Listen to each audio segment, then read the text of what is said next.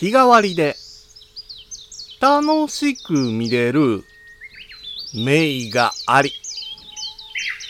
その作品はあなたを癒す。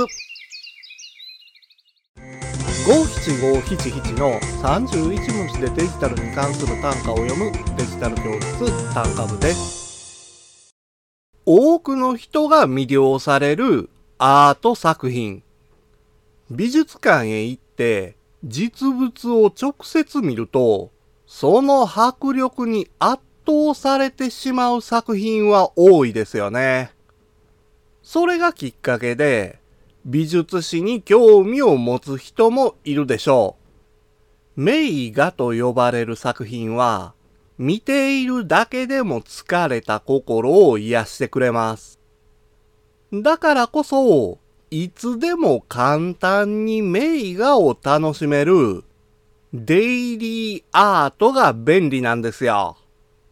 4000点を超える傑作の中から、毎日一作品楽しむことができるんです。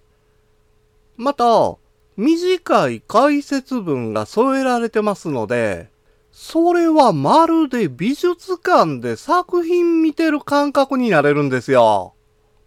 厳選されたアートコレクションに加えて、アート溢れる都市ガイドや、検索機能を使っていろいろな情報もチェックできるのが便利なんですよ。今回の単価は画像付きでインスタグラムやツイッターにも投稿しています。